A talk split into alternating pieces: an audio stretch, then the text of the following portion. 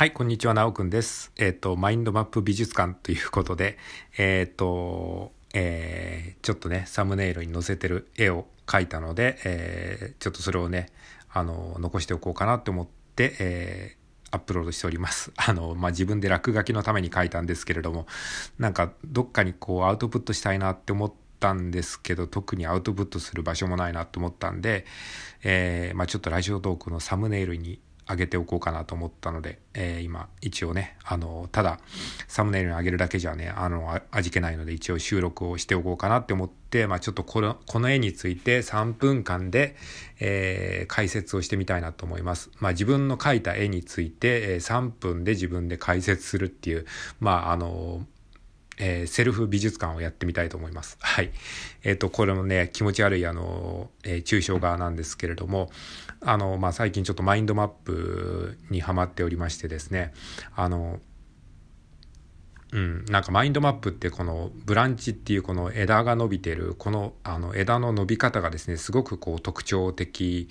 なんですよね。あの、まあ、アプリとかでね、マインドマップができるアプリも世の中にたくさんあるんですけれども、大体そういうのは直線で書かれてるものが結構多かったりするんですするんですけども、まあ、本来のマインドマップっていうのは、あの、曲線でね、こう、こういう感じでうねうねとした、あの、ブランチを書くのが、あの、まあ、本来のマインドマップの書き方なんですけども、まあ、これにも理由がありまして、、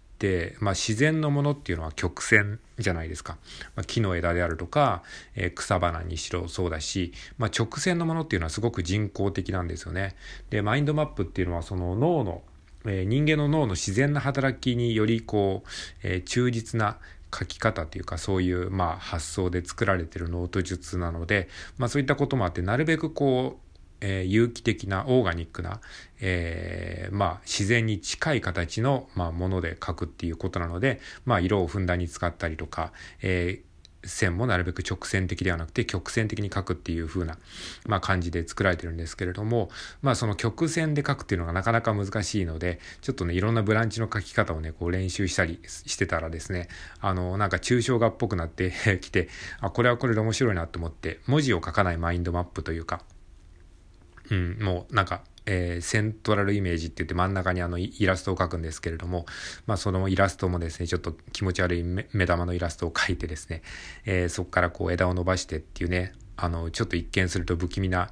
絵なんですけれども、なんかこういうなんか抽象画って結構楽しいなって思って、一時期あの、えー、っと、なん、なんだ、アラベスクとかですね、あの、ゼンタングルもちょっとね、研究したことがあるんですけれども、そういう要素を含めつつ、ちょっとあの自分なりに描いてみたっていうお絵かきでございました。はい。えー、以上です。ありがとうございます。